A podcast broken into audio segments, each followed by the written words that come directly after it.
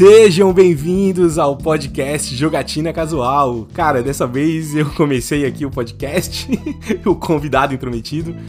Cara, valeu de novo pelo convite de estar aqui, participando de novo do Jogatina Casual. E eu vou fazer então as honras de introduzir o nosso grande apresentador. Cara, estamos aqui com André Klauber. Fala, André! E aí, Matheus, tudo bem? Beleza, cara. Fui meio pego de surpresa aqui, meio de, de guarda baixa. Tava indo fazer a introdução e voltei. É, cara, eu gosto, eu gosto de, de, fazer essa introdução, gosto de me apresentar. Como eu já falei, né, eu adoro a mídia podcast e eu tô empolgadaço aqui. Falando em podcast, cara, tu acha que o pessoal que tá nos ouvindo tá lavando a louça ou tá no ônibus esperando o trânsito andar? Talvez esteja dormindo, ou prestes a dormir, no caso, né? Aquela aquele momento antes do sono, assim. Pô, adoro fazer isso, cara. Adoro ouvir um podcast. Enfim, tudo que tu falou, né? Lavando louça, no caminho pro trabalho, no caminho para casa, antes de dormir. Cara, antes de dormir funciona bem pra caralho pra mim. Vou falar bem a real, boca suja aqui. Que, cara, antes de dormir, pô, adoro botar um podcast, aquela vozinha ali, fica e tal. Cara, parece que me embala pro sono, assim, ó. Maravilhoso. Cara, eu encaixo um podcast qualquer, qualquer momento que eu vejo que eu vou ter, tipo, 15 minutos ou mais, sabe? Tipo, ah, vou vou ir no mercado agora. Então eu vou ter que dar uma caminhada até o mercado, fazer as compras, voltar para casa. Então, cara, eu acho qualquer podcast, eu abro ali o feed do Spotify, encontro alguma coisa, baixo o episódio em casa e vou ouvindo até lá, sabe? Talvez eu nem volte pro episódio cara, fica... depois, mas eu, eu ouço um pedaço. Fica de curiosidade aqui que em 2020, na minha retrospectiva do Spotify, eu ouvi quase 50 mil minutos de podcast. Isso é muito ridículo, velho. Eu fiz 10 mil minutos e eu me achei, tipo, sei lá, um, um monstro do podcast. Eu acho que o meu deu 49 mil, cara. Eu tava conversando esses dias com um dos nossos seguidores aqui, um dos nossos ouvintes, lá no, no Instagram. E conversando com, com um deles lá e, e, falando sobre isso, sim, sobre ouvir bastante podcast e tal. E eu compartilhei essa. Eu tinha essa imagem salva no meu celular, assim, e o cara ficou tipo caralho, real mesmo, hein? Porra. tipo, ninguém imaginou que fosse tanto, né? E, cara, é isso que falou. Qualquer minutinho, qualquer intervalo, qualquer tempinho eu encaixo para ouvir um podcast. Claro que às vezes eu não dou atenção máxima para ele, mas eu acho que a mídia é uma característica dela, assim. Ela é uma mídia de consumo, às vezes, que ela não exige 100% da tua atenção, né? É diferente de um vídeo, é diferente de, de assistir televisão e tal. Até porque ela tá usando menos sentidos, né? Então eu acho que eventualmente vai acontecer isso, assim, tu acaba se perdendo um pouquinho. E, e já aconteceu de eu ouvir o mesmo episódio mais de uma vez porque eu senti que eu me perdi no meio de alguma coisa, de meio de uma atividade e tal. Inclusive, cara, uma coisa que eu gosto de fazer, que eu já fiz, e claro, depende do jogo, né? Não é todo jogo que dá pra fazer isso, não é todo momento de jogo, mas eu gosto muito de ligar o meu PS4, conectar a minha conta do Spotify ali uhum. e reproduzir alguns podcasts durante alguns jogos, assim. Inclusive, um dos jogos que eu tava jogando ultimamente aí, o South Park, The Stick of Truth, é um jogo que eu gostava de fazer e é um jogo que fun funcionava bem para isso, assim. Porque para mim era um, acabou virando um jogo bem casualzinho, assim, bem besterolzinho e tal. Eu não prestava a maior das atenções no jogo, então eu conseguia dividir essa atenção com um episódiozinho de podcast, assim, deixava ali uma entrevista, alguma coisa nesse sentido, enquanto jogava. Eu acho que para mim o podcast funciona melhor se eu tiver outra atividade para fazer. Se eu tiver uma louça para lavar, se eu tiver uma caminhada para fazer, porque se eu parar para ouvir o podcast é muito fácil de eu me distrair e fazer outra coisa na minha cabeça, sabe? Tipo, puxar o telefone para olhar o Instagram, ou sei lá, me distrair do papo, sabe? Quando eu tenho uma atividade uhum. e eu tenho um podcast para apoiar, cara, funciona muito bem. Eu consigo me distrair de lavar louça, que é um troço meio monótono, e consigo prestar atenção no podcast, sabe? Então, para mim, casa, muito legal. Mas, Matheus, vamos lá, sem mais delongas. Hoje nos reunimos aqui para tratar de um jogo que eu confesso, cara, que eu não era total adepto da. Não é da saga, vai, mas da, da franquia. Eu já tinha jogado a franquia uhum. no PlayStation 2. E fazia muito, muito tempo que eu não pegava nada disso para jogar. Mas eu joguei o Dragon Quest XI, cara, no PlayStation 4 e foi uma experiência muito boa. Eu acho que esse podcast nasceu da, da minha vontade, da minha necessidade de conversar sobre videogame, sabe? E eu sei que tu não jogou Dragon Quest XI, mas eu joguei. É, então já fica o disclaimer aqui pro, pros nossos ouvintes que, cara, é uma franquia que apesar de eu conhecer, já ter visto alguma coisa e tal, né, por cima, é óbvio, já vi imagem, já vi algum vídeo sobre sobre a história, sobre a franquia, alguma coisa nesse sentido, eu nunca joguei de fato. Sempre passou reto, assim, na minha lista. Eu joguei o Dragon Quest VIII, se eu não tô enganado. Tenho quase certeza que eu tô, tô correto nisso. E ele é. Ele saiu pra PS4 mesmo ou ele é um remake? Não, é um não, ele saiu, ele saiu pra PS4. Eu não tenho certeza se ele Ah, lançou em legal. 2019 pra PlayStation 4 ou foi um pouquinho antes, mas ah, ele é dessa geração. Ele tem porte pro Switch, então dá pra jogar lá. E lançou uma versão especial agora do Dragon Quest, logo depois que eu comprei, assim, uns dois meses depois, lançou uma versão especial que tem até a função pra jogar, tipo, em modo 16 bits, sabe? Ele faz um 2D, estilo jogo de, de Super Nintendo, assim, e tu consegue, Caraca, tipo, jogar o próprio jogo do Dragon Quest, só que com uma estética totalmente diferente, sabe? Que faz homenagem aos Sim, Dragon sim. Quests originais. Cara, eu vou te falar que era uma expectativa minha pro remake do Final Fantasy VII, cara. Sei. Eu, eu esperava muito por isso, assim. Eu achei muito que ia rolar uma coisa dessa, assim, uma versão. Retrô, versão né? 16 bits, 32 bits, sei lá, uma versão retrô do jogo, assim, Uhum. uma coisa nesse sentido. Infelizmente não aconteceu, Não mas não diminui de jogo, né? O jogo, Sim. O remake ainda é um remake bem, bem bonito, assim, graficamente falando. O Dragon Quest, inclusive, cara, tem talvez até uma um certo potencial aí de ser o criador do gênero de RPG japonês. Os JRPGs que a gente está acostumado a jogar, inclusive Final Fantasy, consegue rastrear essa origem deles pro primeiro Dragon Quest. Ele foi o primeiro jogo de do gênero, sabe? Ele basicamente fundou o esquema da batalha por turno, da, do RPG de, de tu conseguir uma espada um pouquinho melhor e forjar outra espada aqui e ir progredindo a história. Então, E qual foi o primeiro console? ele lançou pro Nintendinho em 86 no Japão, 89 no, no Ocidente, vai. Ele é um jogo muitíssimo antigo, possivelmente o fundador do, do gênero, sabe? Aham. Inclusive no Japão, o Dragon Quest é tão febre, é um negócio tão fenomenal, que existe um, um negócio do lançamento dele, que quando lança um jogo novo de Dragon Quest, o lançamento dele é feito no sábado. Porque se lançar no dia de semana, a galera liga pra dizer que tá doente, que não pode trabalhar, que não pode ir pra escola. Então, Dragon Quest é nesse nível de violência, sabe? Ele é tão. Ele tem uma, uma, uma fanbase tão enorme, ele é um, um fenômeno tão grande, que a galera lança no sábado as vendas e o, o, o download do jogo novo, pra não impactar as atividades ordinárias das pessoas, sabe? Porque a galera liga pra dizer que não pode trabalhar porque machucou o braço e tá em casa jogando Dragon Quest, sabe? Cara, em, em termos de videogame, o Japão tem umas peculiaridades, né? Olha isso, né, cara? Tipo, os caras têm uma data de lançamento pra um jogo, né, tipo, da semana, porque a galera simplesmente falta trabalho, assim. Pra mim isso é muito inusitado, né? Eu não consigo lembrar de um jogo que tenha causado isso. Talvez Skyrim tenha tido um efeito um pouco parecido na época que lançou, assim, eu lembro de na época tava muito forte o Nine Gag, assim, a gente acompanhava bastante, eu pelo menos acompanhava bastante.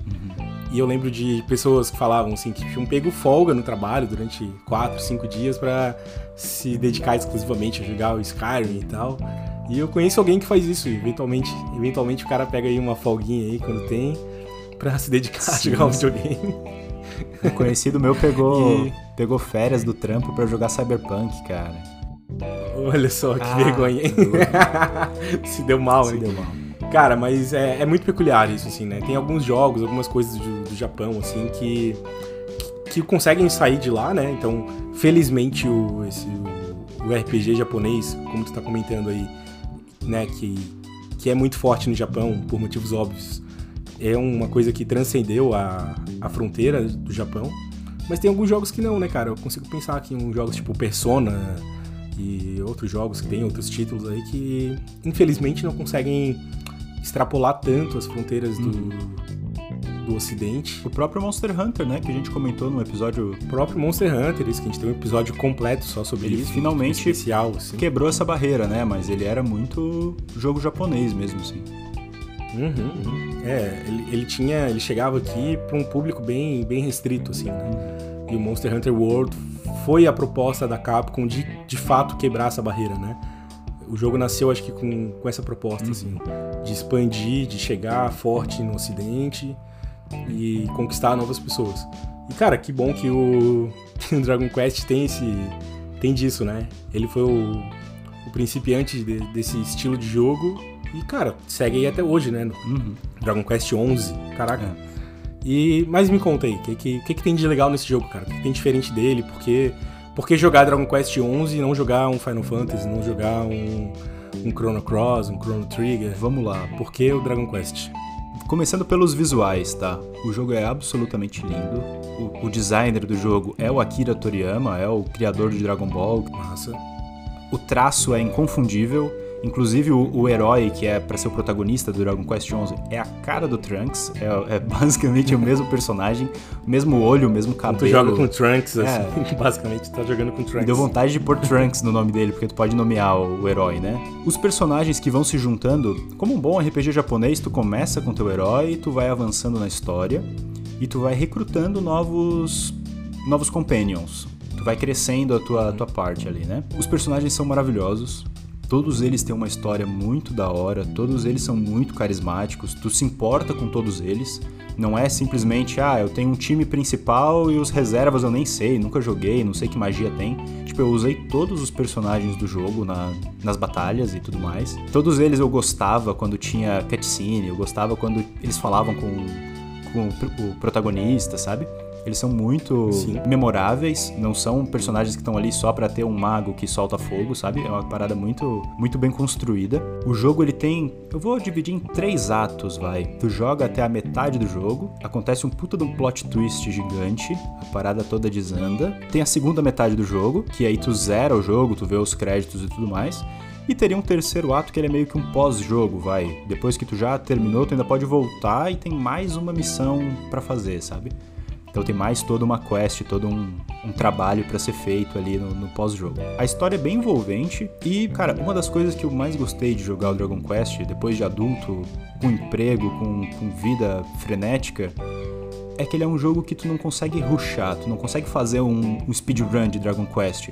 Ele é um jogo que vai ser jogado com calma, cara, vai ser jogado de boa não dá para tentar apressar a história ou apressar o desenvolvimento. Tu vai jogar ele na moral, tu vai apreciar os, as paisagens, tem, cara, cada cidade linda, com tanto detalhe, com tipo tão diferente uma da outra, sabe? Tem uma cidade que é tipo Veneza, tem uma cidade que é que é uma coisa com, com um sultão, sabe? É mais umas pirâmides assim eles são tão visualmente diferentes. Tem um que é, é, meio japonês, assim, tem umas, umas fontes termais, tem uma galera meio, meio de boa, assim. É tão lindo o jogo, cara. Tu não tem vontade de passar correndo por ele, sabe? Tu quer apreciar cada, é, cada minuto ali. Os próprios inimigos são bonitinhos, sabe? Os próprios monstrinhos do, da rua que tu bate são os bichinhos fofinhos e bem feitos, sabe? Legal. Muito da hora. Eu vi que inclusive alguns inimigos do Dragon Quest aparecem em Dragon Ball, principalmente nos mangás, Caraca. ou meio de background, assim, sabe? Tipo, os inimigos do Dragon Quest foi puxado pro, pro Dragon Ball e, e, e aparecem lá, sabe? Sem nenhum papel muito uhum. importante, mas pô, é muito. É, Tá ali um easter egg ali, praticamente. Isso, exatamente. Quem reconhece, reconhece, tipo, eu vi isso depois de me apaixonar por Dragon Quest XI, eu fui dar uma olhada no jogo, assim, tentar entender um pouco mais. Uhum. E eu vi a, os inimigos que eu matava, tipo, no, no background do, do, desenho do quadrinho, sabe? E aí, pô, é sim, muito sim. da hora. E, cara, vamos lá, então. Falou que a, a, narrativa ela é dividida em três partes, né? Em três atos. Isso. É o meu modo de dividir o que eu, o que eu vivenciei, sabe? Ele é um jogo que eu levei mais de 100 horas para completar.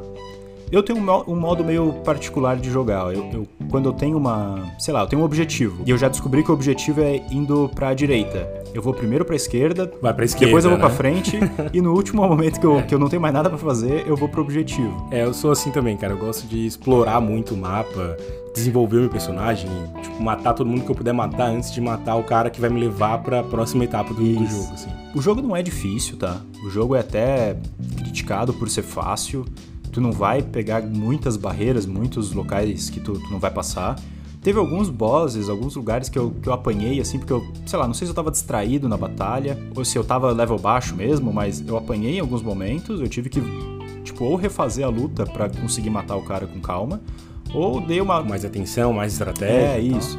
Tipo, eu já sabia o que o cara ia fazer, mais ou menos, né? Tipo, fui surpreendido claro. na luta, o cara chutou minha bunda, eu perdi. Aí eu falei, pô. É, eu acho que o legal é isso, assim, né? A gente tem experiência e muitos anos jogando. Pelo menos para mim funciona assim 99% do tempo, pelo menos. Eu consigo entender quando eu apanho pra um chefão se eu preciso evoluir mais no personagem ou se é só uma questão de estratégia, que é assim, cara, beleza. Se eu usar alguns itens aqui, for mais defensivo, conseguir é, segurar um pouco mais os personagens do meu grupo aqui, eu consigo vencer. Ou, cara, putz, não, realmente o sacode foi tão grande que não tenho o que fazer. Eu preciso evoluir aqui, ganhar nível, ganhar level tornar meus personagens todos mais fortes aqui para daí bater diferente com esse cara. E às vezes pode ser até um pouco de azar, sabe? Tipo, ah, teve luta que eu perdi porque o personagem que curava do meu time morreu, tipo, no primeiro turno, sabe? E eu fiquei, pô, uhum. até eu conseguir recuperar minha curandeira e, e dar tudo certo, eu já tinha perdido mais uns três personagens, sabe? Então, quando eu voltei na luta, eu simplesmente cuidei melhor da, da curandeira e a parada não. Por sorte mesmo, ela não tomou um ataque que matasse ela, é. que fosse fatal né? Que fosse um ataque crítico. Uhum. E aí ela segurou a onda ali e... é, tem um fator sorte também. Tem, tem, tem um pouquinho. E assim, a história é muito gostosa de acompanhar, sabe? O mundo é muito bem construído no sentido, tipo assim, ah, tu conversa com uma senhorinha numa cidade. Ela fala, ah, o meu filho é um soldado. E ela tem um gato lá com ela. E aí depois, num tempo, tu tá lá em outra cidade, nada a ver, tem um soldado lá junto e tu conversa e ele fala da mãe dele que ficou lá na cidade dele, sabe? Então, tipo, Massa. isso não era uma missão secundária, isso não era. não te deu uma recompensa por levar uma carta de um pro outro. Simplesmente conversou com os NPCs que estão lá boiando e eles têm uma historinha, sabe? Eles têm uma, uma coisa para contar um do outro e tal, eles se conectam, sabe? É um motivo a mais de, de exploração, né, cara? Tipo, ele tá te dando um motivo a mais de por que explorar o mapa, de por que conversar com os NPCs. Existe uma conexão, né, no mundo, uhum. assim. Existe um uma missão que não é uma missão a ser feita, né? É uma missão, no caso, tipo, ela ela tá em ti, não tá no jogo de fato. Exato, né? exato. Tipo, existe um, um, incentivador ali de, tipo, cara, vai lá, explora, tem coisa para entender, tem gente para conhecer e as histórias, as narrativas são bem construídas. Então, cara, isso é muito bacana, assim. Que legal saber que o jogo tem, tem essa peculiaridade, né? É, é muito frustrante quando tu joga um RPG e ele é muito mal desenvolvido, assim e parece que os NPCs só estão ali andando um pro lado um pro outro, repetem as mesmas coisas sempre e o mundo perde vida, né? Sim. Esse, esse elemento, apesar de ser muito pequeno, né? É, numericamente falando, pequeno, assim, né? Mas ele traz vida, ele ajuda a trazer essa, essa qualidade pro jogo, assim. Tu tá aqui comentando sobre, sobre isso, uhum. né? Então é a prova definitiva de que de que te cativou de alguma forma, te chamou tua atenção de alguma forma e ajudou a trazer vida pro jogo, assim, a tornar sim. ele melhor de algum jeito. Torna mais relacionável o mundo, sabe? Não tá, sei lá, preenchido com NPC que não faz nada, sabe? Tem uma tem um uhum. sentimento ali, tem uma história por trás daquela coisa. Sim, ah. sim. Pô, isso é excelente, cara. É, fazendo um comparativo até com o jogo que tu comentou no começo do, aqui do, do episódio, né? Que é Cyberpunk, né? Tipo, tinha lá uma cidade cheia de elementos, cheia de coisa, mas meio sem vida, assim, né? uhum. Conversa, tipo, conversar com um NPC não tinha um, um objetivo, Sim. ele não te levaria a lugar nenhum, né? Era só uma conversa, ele dá um diálogo, teu personagem ia dar uma resposta e acabou. Isso não ia levar a lugar nenhum, né? E aí os caras vão lá num jogo, numa franquia que existe há mais de 30 anos aí, uhum. e os caras entendem como fazer jogo, né? Entendem como dar vida a um, a um RPG de forma básica, assim, né? Exato. Na, nos detalhes. Existe um nível de customização dos personagens. Por exemplo, tem um certo personagem que ele pode ou jogar com um cajado e ser um mago, ou ele pode jogar com, tipo, soqueira, com luva, sabe? E ser totalmente Sim. dano físico. Então, tu vai ganhando level, que te dá uns pontos de skill, e tu vai comprando habilidades. Por exemplo, eu comprava habilidade na Wand mesmo, para ele ficar melhor como mago. Se tu tivesse jogado o jogo, tu poderia ter usado ele como boxeador, sabe? Como porradeiro. Então, claro. dá uma sensação de que aquele personagem é o meu, sabe? Porque eu tô jogando com ele com um cajado. Ah, entendi. Não necessariamente o protagonista seria. daria essa sensação, então. É, o protagonista tu consegue variar entre espada de duas mãos, espada e escudo, sabe? Tipo, não tem tanta variação assim. Mas tem personagens que tu pode jogar, por exemplo, ah, de espada, de faca, de bumerangue. Sabe? Ah, o bumerangue quando tu ataca, ataca todos os inimigos da tela, sabe?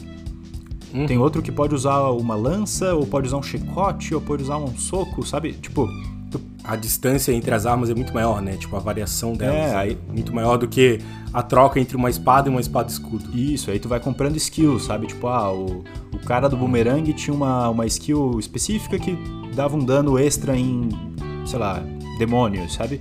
E tu vai customizando o teu personagem do jeito que tu acha mais interessante, sabe? Tu vai, tu vai definindo uns papeizinhos assim. Claro que limitado, né? Tu não pode fazer o cara da faca e bumerangue virar mago, isso não vai rolar. Mas tu pode mudar um pouquinho do, da build dele, sabe? Tu pode.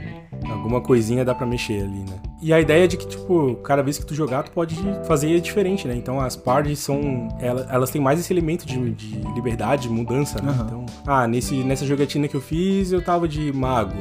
Nessa próxima, esse cara é um guerreiro e o outro tá de bumerangue, enquanto que na outra ele tava de chicote, e uhum. assim vai, né? Eu até, uh, bem na finaleira, dei uma pesquisada no cara no YouTube para ver uma dica de um negócio lá. E ele usava os personagens diferentes dos meus e foi muito estranho, tá ligado? Ver o personagem fazendo é, outra imagina. coisa. Tipo, eu falei, o que, que é isso, cara? O que, que esse cara tá inventando aqui? O que deve até dificultar um pouco, às vezes, na dica, né? Tipo, de num, num walkthrough, assim, num... O que eu queria tirar daquele vídeo eu não consegui tirar porque a build do cara era diferente da minha. não deu certo o que eu queria tirar dele. Aí pensa que a chance de tu encontrar um cara que tem as mesmas builds pra party inteira igual a tua, pô, deve ser meio chato, né? O ritmo do jogo, ele te força a tirar o pé do acelerador. Tu não consegue simplesmente, não, eu vou ignorar tudo, eu vou direto pro chefão, eu vou zerar o jogo em, em X horas. Não vai rolar. Tu vai precisar passar pelas dungeons, vai precisar explorar os campos abertos.